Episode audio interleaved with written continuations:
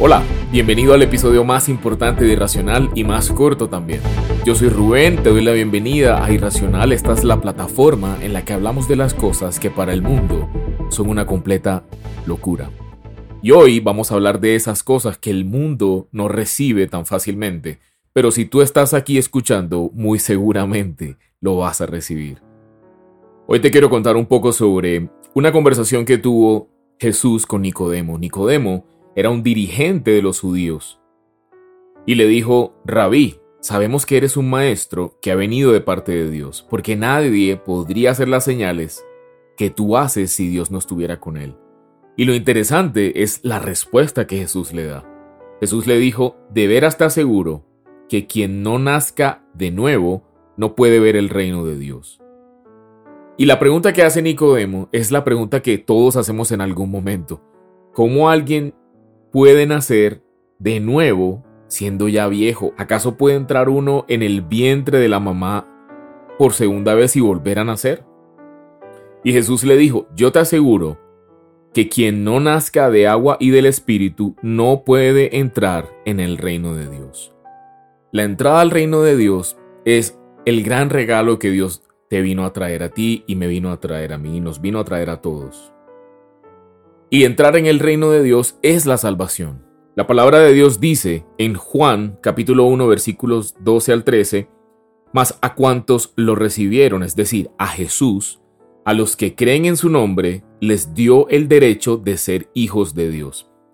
Estos no nacen de la sangre, ni por deseos naturales, ni por voluntad humana, sino que nacen de Dios.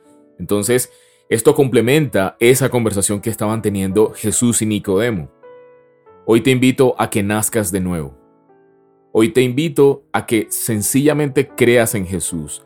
La religión se ha dedicado a enseñarnos que es complicado, que la salvación es difícil, que hay que hacer cosas, pero yo te digo hoy que la Biblia dice otra cosa completamente diferente.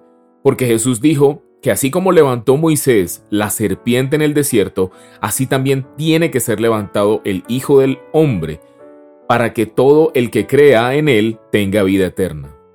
Porque tanto amó Dios al mundo que dio a su Hijo unigénito, para que todo el que cree en él no se pierda, sino que tenga vida eterna. Dios no envió a su Hijo al mundo para condenar al mundo, sino para salvarlo por medio de él. Dice que para que todo el que crea en él tenga vida eterna. No dice que todo el que ore durante 50 años no, sencillamente se trata de creer. Si tú quieres y sientes en tu corazón una necesidad de que tu vida sea transformada por completo de verdad, desde la raíz, este es tu momento. Es ahora el tiempo. La palabra dice que si tú oyes la voz de Dios, no endurezcas tu corazón. Si tú sientes en tu corazón que Él te está llamando, atiende a su voz y es muy fácil. En Romanos capítulo 10 dice, la palabra está cerca de ti, la tienes en la boca y eso es lo que yo te digo a ti. La tienes en la boca y en el corazón. Esta es la palabra de fe que predicamos, que si confiesas con tu boca que Jesús es el Señor y crees en tu corazón que Dios lo levantó de entre los muertos, serás salvo.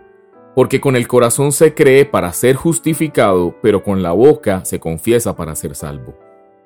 Si tú crees en tu corazón que Jesús vino hace dos mil años, que murió efectivamente y que resucitó al tercer día para subir al cielo luego ah, con su Padre, si tú lo crees en tu corazón, dice la palabra que entonces eres justificado. A partir de este momento, eres de recibir a Jesús, de hacer una confesión de fe, eres justificado, porque dice que con la boca se confiesa para ser salvo. ¿Qué te parece si yo te guío en una muy corta oración, la oración de tu vida, si no lo has hecho o si en algún momento lo hiciste y te quieres reconciliar con Jesús en este momento, repite conmigo esta sencilla oración. Dios mío, yo te doy las gracias por tu palabra.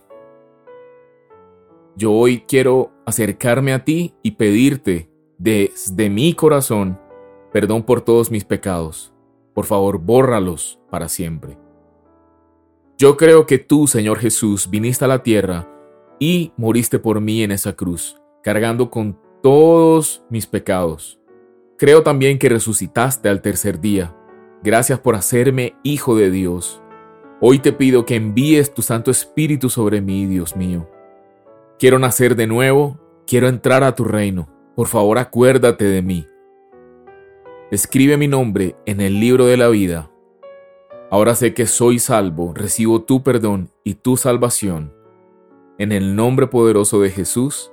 Amén. Así de sencillo Dios lo dispuso. Así de fácil es ser hijo de Dios, es hacerse hijo de Dios. Porque no hay ninguna cosa que podamos hacer que supere lo que Dios ya hizo a través de Jesús, que fue enviar a su único hijo, porque como te leí hace un momento, de tal manera amó Dios al mundo, a todas las personas que lo reciban, y al que lo reciba como tú lo acabas de hacer, se le dio la autoridad de ser llamado hijo de Dios. Así que te invito a que te congregues a una iglesia de sana doctrina, a que te sumerjas en la palabra de Dios y comiences a encontrar en la palabra de Dios quién eres tú, para qué fuiste creado, pero sobre todo para que tengas encuentros cara a cara con Dios, en oración y con la Biblia. Te mando un fuerte abrazo, nos vemos próximamente en un episodio de Irracional. Chao.